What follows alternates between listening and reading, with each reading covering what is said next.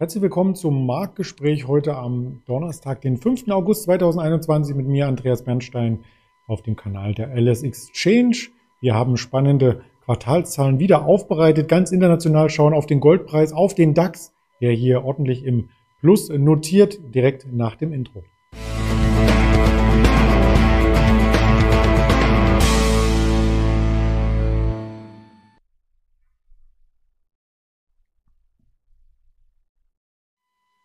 Und das möchte ich natürlich nicht alleine tun, sondern wieder mit einem Gesprächspartner. Man hat es hier schon eingeblendet, äh, quasi, dass ich mit dem Ingmar Königshofen spreche, den ich auch recht herzlich begrüßen darf. Hallo Ingmar. Hallo Andreas, Servus.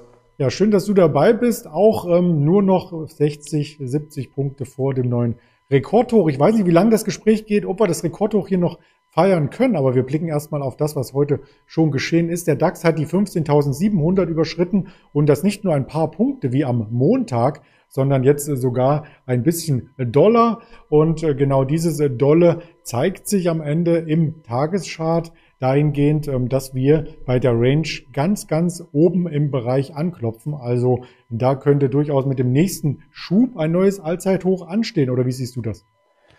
Also, du hast jetzt gerade schon gesagt, wir stehen kurz vor dem Allzeithoch. Ähm, mir fehlt persönlich weiterhin die Dynamik nach oben. Wir sind zwar jetzt über die 15.700 Punkte angestiegen, aber jetzt richtig Kaufdruck äh, sehe ich momentan noch nicht. Aber es bleibt natürlich sehr, sehr spannend, jetzt abzuwarten, wie es jetzt weitergeht. Das Allzeithoch, das wir gesehen hatten in letzter Zeit, ist natürlich ein starker Widerstand. Wir haben in der Vergangenheit immer wieder mal gesehen, dass der Markt knapp über das alte Allzeithoch angestiegen ist, ein paar Punkte, dann wieder zurückkam, dann am nächsten Tag wieder ein paar Punkte drüber, äh, wieder zurückgekommen. Also zeigt das natürlich, dass das ein Widerstandsbereich ist, an den wir jetzt heranlaufen. Ich bin gespannt, wie es weitergeht. Es ähm, sollte jetzt auf jeden Fall in den nächsten Tagen und Wochen sehr interessant werden, weil wir haben ja schon in den letzten Wochen immer wieder darüber gesprochen, aber das sei jetzt nochmal gesagt, die klassische Saisonalität, die zeigt ja schon ab Mitte Juli für den DAX abwärts und wenn wir uns den Vierjahreswahlzyklus anschauen, dann zeigt er ab Anfang August abwärts und das auch für die US-Indizes, also wenn man sich den Vierjahreswahlzyklus für den Dow Jones zum Beispiel anschaut, dann sieht man eben auch hier eine Top-Bildung Anfang August. Jetzt befinden wir uns genau Anfang August. Von daher wird es meiner Meinung nach sehr spannend, wie jetzt die nächsten ein, zwei Wochen sich der Markt verhalten wird. Im DAX gehe ich auch davon aus, dass wir eher wieder zurückkommen. Beim Dow Jones haben wir es ja eben auch gesehen. Wir haben keine Dynamik mehr nach oben so wirklich bekommen, keine neue zumindest. Der Markt hängt auch da an den Hochs dran und prallt dort immer wieder nach unten ab. Von daher gehe ich eher davon aus, aufgrund eben dieser Vorfilterung, dass wir doch auch schwächere Kurse nochmal sehen werden. Und auch wenn wir ja auf die Volatilität schauen, auf den saisonalen Chart der Volatilität, dann sieht man eben auch, und das spricht natürlich dafür, dass der Markt nochmal unter Druck kommen könnte, dass diese ab Anfang Juli eigentlich auch steigen sollte, also die Schwankungsbreite. Und wir wissen das ja, wenn der Markt eben mal fällt, dann wird die Volatilität in der Regel auch höher. Und das passt natürlich ganz gut zusammen. Was ein bisschen dagegen spricht, muss man sagen, ist das Sentiment. Das ist durchaus ähm, negativ, vor allem wenn man auch auf den Fear and Greed Index in den USA schaut. Das ist etwas überraschend, wenn man sich überlegt, auf welchen Ständen wir momentan notieren, dass trotzdem das Sentiment, also die Marktstimmung relativ negativ ist. Das würde sogar eher dafür sprechen, dass wir vielleicht doch nochmal einen Dip nach oben machen werden. Aber insgesamt gehe ich weiterhin davon aus, aufgrund eben dieser Saisonalität, aufgrund des Vierjahreswahlzykluses, dass wir nochmal zurücksetzen werden und beim DAX wird es natürlich jetzt sehr, sehr interessant, weil wir eben an diese Allzeithochs anklopfen. Und sollten wir auch dieses Mal wieder nach unten abprallen, dann wären auch die nächsten Kursziele wieder interessant bei 15.300 Punkten. Sollte es darunter fallen, 15.100 natürlich. Und die 14.800, die stehen ja schon seit längerem im Raum. Das ist diese breite Seitwärtsphase, die wir gesehen haben. Unten eben diese Begrenzung bei 14.800 Punkten. Das wäre natürlich ein Ziel, was interessant wäre, nochmal anzulaufen. Jetzt diese Woche kommt ja noch der Arbeitsmarktbericht in den USA. Wird meiner Meinung nach sehr, sehr spannend, weil ja auch bei den letzten FED-Sitzungen ähm, immer wieder betont wurde oder gerade bei der letzten betont wurde, dass man eben auf gute Daten aus dem, ja, aus der Beschäftigung wartet, aus dem Arbeitsmarkt wartet. Und sollten jetzt da wirklich überraschend gute Zahlen aufkommen, dann könnte das sogar eventuell eher negativ auf den Markt wirken, weil dann ja eben doch wieder auch eventuell auch eine Zinsanhebung, eine frühere Zinsanhebung in den Raum steht oder äh, auf den Plan kommt und auch eben die, ja, das Rückfahren der Anleihenkäufe. Deshalb wird es meiner Meinung nach jetzt sehr, sehr interessant. Ja, und äh, die Arbeitsmarktzahlen, so als kleine Vorschau gab es ja gestern schon vom privaten Jobvermittler ADP und die waren richtig schlecht. Deswegen ist der Dow Jones gestern auch 300 Punkte nach unten gesackt. Ähm, ist das nur so ein Fehlsignal und die normale Arbeitsmarktstatistik ist ganz okay oder denkst du, dass es dann morgen eine negative Überraschung geben könnte? Also es ist natürlich immer so ein Vorbote, den man da schon bekommen hat, aber man weiß es nie, es ist immer alles für eine Überraschung gut. Muss man jetzt mal abwarten, wie es dann eben äh, beim Arbeitsmarktbericht dann wirklich aussieht. Da sind natürlich Überraschungen immer möglich. natürlich, wenn die Arbeitsmarktdaten schlecht sind, dann ist es etwas verwunderlich, warum der Markt dann auch abgibt. Normalerweise führt das ja eher dann dazu, wie ich gerade eben schon gesagt habe, dass die Anleihenkäufe weiterhin in diesem großen Stil stattfinden sollten, was ja wieder den Markt befeuern könnte auch. Also müssen wir mal abwarten, was rauskommt und dann einfach mit den Daten umgehen natürlich. Ja, da sind wir gespannt. Morgen 14.30 Uhr nochmal für den Zuschauer hier entsprechend ähm, der Anker im Wirtschaftskalender und den weiteren Anker sucht man natürlich hier auch im Goldpreis, denn das dürfte sich auch auf den Goldpreis auswirken im in Richtung Sicherheitsdenken bei vielen Anlegern. Der Goldpreis in jüngster Zeit eher in der Dreiecksformation relativ festgefahren, kommt nicht richtig über die 1830, fällt aber auch nicht mehr unter 1800. Wie siehst du da die Perspektiven? Im Endeffekt äh, kann ich jetzt nur bestätigen, wir können zum nächsten Wert kommen, weil das ist genau das, was ich auch äh, sagen wollte. Der Markt oder der Goldpreis ist relativ langweilig momentan. Wir sehen eine Seitwärtsphase so zwischen 1790, 1800 auf der Unterseite, auf der Oberseite 1830 bis 1835. Das ist so diese obere Begrenzung. Wenn wir uns die Saisonalität anschauen, die ist sehr, sehr positiv jetzt noch bis Ende September.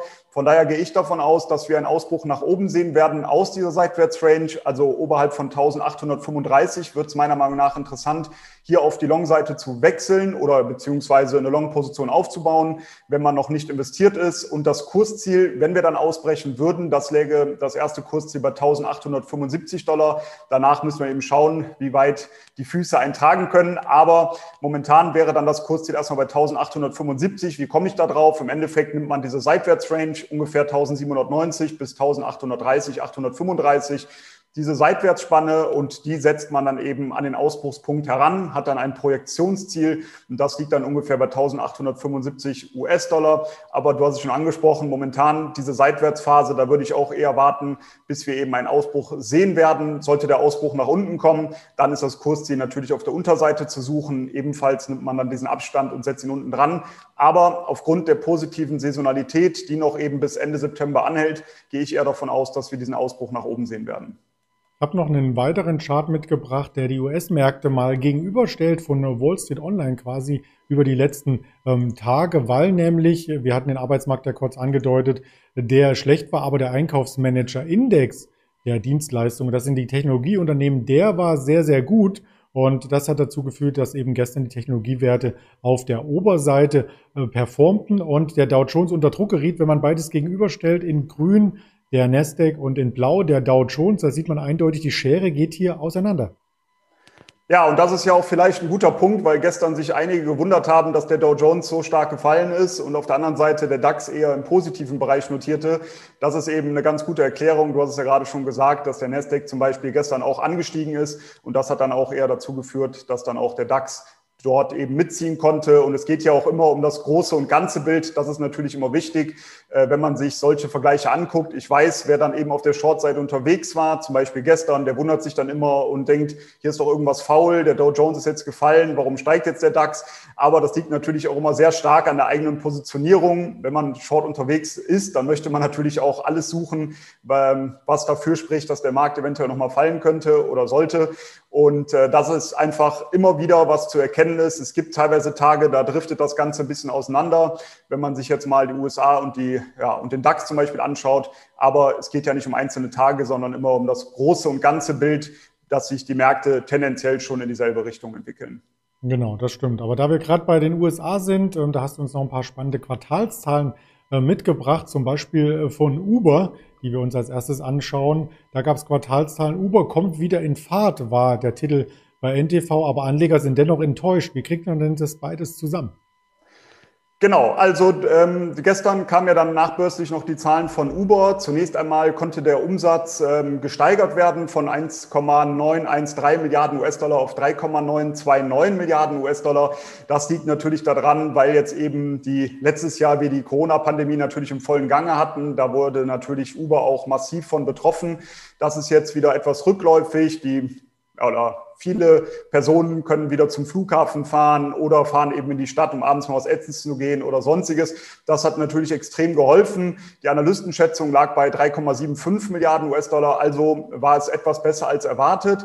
Und man muss auch sagen, dass wir im Nettoergebnis ähm, einen Gewinn sehen konnten. Letztes Mal hatten wir noch einen Verlust von 1,8 Milliarden Dollar und jetzt ähm, haben wir einen Gewinn von 1,1 Milliarden US-Dollar. Das beruht allerdings sehr stark auf Bilanzeffekten, da wir, oder da, nicht da wir, da Uber viele Beteiligungen hat, die sehr gut gelaufen sind. Und das eigene Geschäft, ähm, das ist nicht ganz so gut gelaufen. Und das ist auch das, was eben die Marktteilnehmer eher dazu verleiten hat lassen, die Aktie zu verkaufen. Gestern nachbörslich die Aktie ja circa 10 Prozent gefallen. Gerade eben habe ich kurz reingeschaut, da war sie ungefähr wieder 5 Prozent im Plus. Aber wir schauen ja gleich noch auf den anderen Fahrdienstleister. Da kam eben auch ähm, wiederum der Hinweis oder die Warnung aufgrund der Delta-Variante, dass man eventuell davon ausgeht, dass eben oder die, die Sorge hat, dass die Fahrten auch wieder abnehmen werden und auf der anderen Seite, dass man auch ein Problem hat, genügend Fahrer zu finden. Und das betrifft natürlich dann auch Uber. Das muss man natürlich auch sehen. Das ähm, kann man ja von dem einen Unternehmen auf das andere auch so übertragen. Und deshalb muss man mal abwarten, wie sich die Situation hier entwickelt. Aber wenn man sich den Chart mal anguckt äh, von Uber, dann sieht man schon, dass gestern eine wichtige Unterstützung bei 36 Euro nach unten durchbrochen wurde.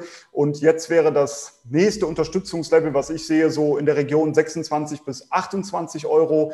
Da würde ich dann mal abwarten, ob wir in diese Region zurückfallen. Sollten wir Richtung 26 bis 28 Euro dann wirklich nochmal fallen, dann wäre es meiner Meinung nach interessant, auch mal wieder über die Aktie nachzudenken. Aber aber wichtig ist natürlich, dass man auch in diesen Regionen, wenn man eine Unterstützung anläuft, immer wieder auch schaut, ob es dort ein, ja, ein Turnaround gibt, ein Reversal gibt, dass dort eben die Unterstützungszone auch entsprechend Halt hat.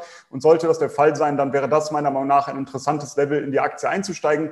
Oder aber auch natürlich, wenn diese 36 Euro, die gestern nach unten durchbrochen wurden, jetzt wieder nach oben dann genommen werden können, dann wäre das natürlich ein Fehlausbruch gewesen oder un unter diese Unterstützung bei 36 Euro wäre dann auch wieder interessant für die Long-Seite. Aber insgesamt muss man sagen, wir reden ja heute über sehr viele Aktien, die sehr stark von der Corona-Pandemie natürlich betroffen sind. Das ist natürlich ein massiver Punkt und ein großer Faktor, ein großer Einflussfaktor, der weiterhin Bestand hält. Sollten hier die Inzidenzen in verschiedenen Ländern weiter nach oben gehen, dann wird das natürlich Uber zum Beispiel sehr stark treffen. Und deshalb ist das natürlich ein sehr riskanter Titel. Langfristig, wenn man an die Aktie glaubt oder an das Unternehmen glaubt, dass es Bestand haben könnte und eben auch entsprechend sich entwickelt, dann könnte es eben interessant sein, so in der Region 26 bis 28 Euro mal ähm, ja, sich die Aktie näher anzuschauen. Was meintest du mit Konkurrenz aus Japan, die Rikscha? Äh, genau, nein, die Lyft-Aktie natürlich, der kam ja auch die Tage, die entsprechenden Quartalszahlen, ja. Ja, dann lass uns da gern drauf schauen. Genau, also hier hatten wir natürlich genauso wie bei Uber heftige Geschäftseinbußen gesehen. Ähm, jetzt sieht es deutlich wieder besser aus. Die Aktie kann oder das Unternehmen kann sich wieder deutlich berappeln. Der Umsatz ist im Jahresvergleich um 125 Prozent auf 765 Millionen Dollar angestiegen. Die Erwartung lag bei 701 Millionen Dollar. Also hier besser als erwartet. Der Verlust je Aktie lag bei 5 Cent, US-Cents je Aktie. Erwartet wurden hier 26 Cent je Aktie Verlust. Also auch hier besser als erwartet. Und ähm, wenn man sich das ähm, bereinigte Ergebnis anschaut, dann war das erstmals seit Gründung des Unternehmens positiv. Also das erstmal ein sehr, sehr positiver Ausblick, den wir hier gesehen haben oder positive Zahlen. Aber ich hatte es eben schon angedeutet, die Aktie ist trotzdem deutlich unter Druck gekommen. Warum? Es gab eben diese Warnung vom Unternehmen, dass äh, es zum einen einen Fahrermangel gibt und eben auch die Delta-Variante. Da wurde nochmal darauf hingewiesen, dass das natürlich das Geschäft wieder deutlich eintrüben könnte. Und auch hier haben wir dann eben gesehen, dass die Aktie deutlich unter Druck gekommen ist. Ist gestern, glaube ich, ungefähr neun Prozent gefallen. Also auch hier eine deutliche ja, Korrektur nochmal in der Aktie. Und wenn wir uns hier einfach mal die Aktie auch selber anschauen, beziehungsweise den Chart, dann sehen wir eine wichtige Unterstützungszone so in der Region 37 bis 42 Euro. Da sind wir jetzt auch hin zurückgefallen. Und sollte diese Unterstützungszone jetzt halten, die Aktie hier wieder nach oben abdrehen, dann sehe ich die Kursziele auf der Oberseite bei 52 Euro, später sogar 57 Euro. Wichtig ist aber, dafür müsste diese Unterstützungszone halten. Sollte diese Unterstützungszone zwischen 37 und 42 Euro nach unten durchbrochen werden, dann sehe ich eher die Ziele sogar bei 26 Euro, später dann sogar bei 20 Euro. Da wäre nochmal eine starke Unterstützung. Aber die Zahlen sehen soweit ja sehr, sehr gut aus, ähm, die wir gesehen haben. Von daher könnte das natürlich die Aktie wieder kurzfristig befeuern. Aber auch hier nochmal gesagt, Achtung, es wird sehr stark natürlich davon abhängen, wie wir hier in dieser Corona-Krise weiter vorankommen. Das stimmt natürlich und es spielt auch eine immense Rolle, nicht nur wie es auf den Straßen weitergeht, sondern auch in der Luft. Denn die Lufthansa hat auch Zahlen gemeldet und zuvor hatte ich eine Meldung vernommen von Lufthansa, ähm, dass hier äh, zwei von den 747-400 Maschinen wieder nach Hause geholt werden. Also da wird im Grunde genommen auch viel fokussiert und gebündelt wieder auf die großen Flughäfen bei der Lufthansa, damit es dann weiter losgehen kann? Oder wie sahen die Zahlen aus? Also auch hier sahen die Zahlen recht gut aus. Ähm, die Lufthansa kann natürlich steigende Fluggastzahlen äh, melden, äh, noch auf sehr, sehr niedrigem Niveau gegenüber den Vor-Corona-Zeiten. Das muss natürlich klar sein. Und auch bei den Kostensenkungen konnte man deutlich voranschreiten. Also das sah erstmal ganz, ganz äh, gut aus. Ähm, Im zweiten Quartal auch das bereinigte Betriebsergebnis, das lag bei minus 952 Millionen Euro. Im Vorjahr allerdings noch bei 1,7 Milliarden Euro Verlust. Also da kann man etwas, ähm, ja, konnte man etwas wieder Boden gut machen. Aber hier steht natürlich die Kapitalerhöhung auch im Raum. Deshalb muss man hier natürlich sehr, sehr vorsichtig agieren, weil man noch nicht genau weiß, welchen Einfluss das dann eben auch auf die Aktie haben wird. Wir sehen, wenn wir hier auf den Chart auch gucken, sehen wir die wichtige Unterstützung bei 9 Euro. Später, knapp darunter, haben wir noch mal, was heißt knapp darunter, im absoluten Zahlen knapp darunter, aber prozentual natürlich nicht, haben wir noch mal eine wichtige Unterstützung bei 7 Euro. Aktuell standen wir noch knapp oberhalb von der 9 Euro, bei 9,30 Euro in etwa. Widerstand haben wir bei 12,50 Euro. Also man muss jetzt mal warten, äh, wie es ja weitergeht. Wir sind ja in diesem Jahr schon mal über die 12,50 Euro kurz angestiegen, sind dann wieder da runtergefallen. Das wäre natürlich wichtig, dass man diesen Widerstand mal nach oben durchbrechen kann. Dann wäre natürlich weiteres Potenzial nach oben gegeben, bis zu 14 Euro, später sogar 18 Euro. Aber dafür müsste erstmal der Widerstand bei 12,50 Euro rausgenommen werden. Wir stehen momentan knapp über 9 Euro, also schon etwas noch entfernt. Ich persönlich äh, wollte die Aktie einfach heute nochmal vorstellen, weil eben Zahlen gemeldet wurden, aber würde dort momentan, ja, wenn dann nur eine kleine Position aufnehmen, wäre mir auch zu riskant, eben aufgrund der Kapitalerhöhung, die hier im Raum steht. Und eben, es kann jederzeit wieder zu Problemen natürlich führen aufgrund der Corona-Pandemie. Und wenn man jetzt die drei Aktien einfach mal zusammennimmt, die wir uns eben angeschaut haben, also Lyft, Uber und auch Lufthansa, dann würde ich natürlich sowieso aufpassen und nicht sagen, oh, die sehen alle gut aus, alle drei Aktien und dann eben alle drei Aktien auch kaufen, weil sollte es eben nochmal zu Problemen kommen, dann hätte man natürlich ein großes Klumpenrisiko. Deshalb lieber vielleicht eine der Aktien mal raussuchen, wenn man zumindest an das Geschäftsmodell glaubt und dann eben mal einen ja, ersten wie nennt man das nochmal, Zeh ins Wasser halten oder wie man das auch mal sagt, äh, dass man dort einfach mal drin ist und das Ganze mal beobachten kann. Aber ich wäre da bei diesen Werten sehr, sehr vorsichtig, weil natürlich nach unten hin auch noch äh, sehr viel passieren kann. Gerade bei einer Lufthansa, wie ich gerade schon gesagt habe, da ist nochmal eine Unterstützung bei sieben Euro. Da kann es ja ohne Probleme nochmal zurücklaufen. Wäre ich sehr, sehr vorsichtig. Ein Zeh ins Wasser halten. Das hast du schön gesagt. Ich habe Blattfüße. Bei mir geht das immer ein bisschen anders ab. Insofern ähm, bin ich froh, dass wir jetzt nicht nur über äh, Bayer zum Beispiel gesprochen haben, die nach Quartalzahlen stark nachgegeben hatten. Gestern hatten wir schon die Commerzbank. Es kam noch eine Siemens heute, morgen kommt eine Allianz. Also quartalszahlenmäßig geht noch einiges ab hier im DAX und an Wirtschaftstermin heute passiert auch noch einiges. Und zwar 13 Uhr vor allem für das britische Pfund. Sehr, sehr spannend die Bank of England Zinssatzentscheidung und die Daten zum Anleihenkaufprogramm. Das Sitzungsprotokoll wird gleich mitgeliefert, anders als in den USA, wo es ein bisschen zeitversetzt rauskommt und dann 14.30 Uhr aus den USA die Handelsbilanz und die Erstanträge auf Arbeitslosenunterstützung. Das sind die Termine, die heute noch anstehen und auf diesen Kanälen wird darüber berichtet, nicht nur auf YouTube, sondern auch auf Twitter, auf Instagram, auf Facebook, auf Spotify, Deezer und Apple Podcasts. In diesem Sinne ganz lieben Dank, Ingmar, und nächste Woche vielleicht schon mit einem Allzeithoch hier in der Sendung. Lass uns überraschen. Also nach dem, was ich gesagt habe, hoffe ich natürlich, dass der Markt eher nochmal zurückkommt. Aber man weiß es nie. Ich freue mich auf genau. nächste Woche und wünsche viel Erfolg. Danke, bis bald. Ciao. Bis dann, ciao.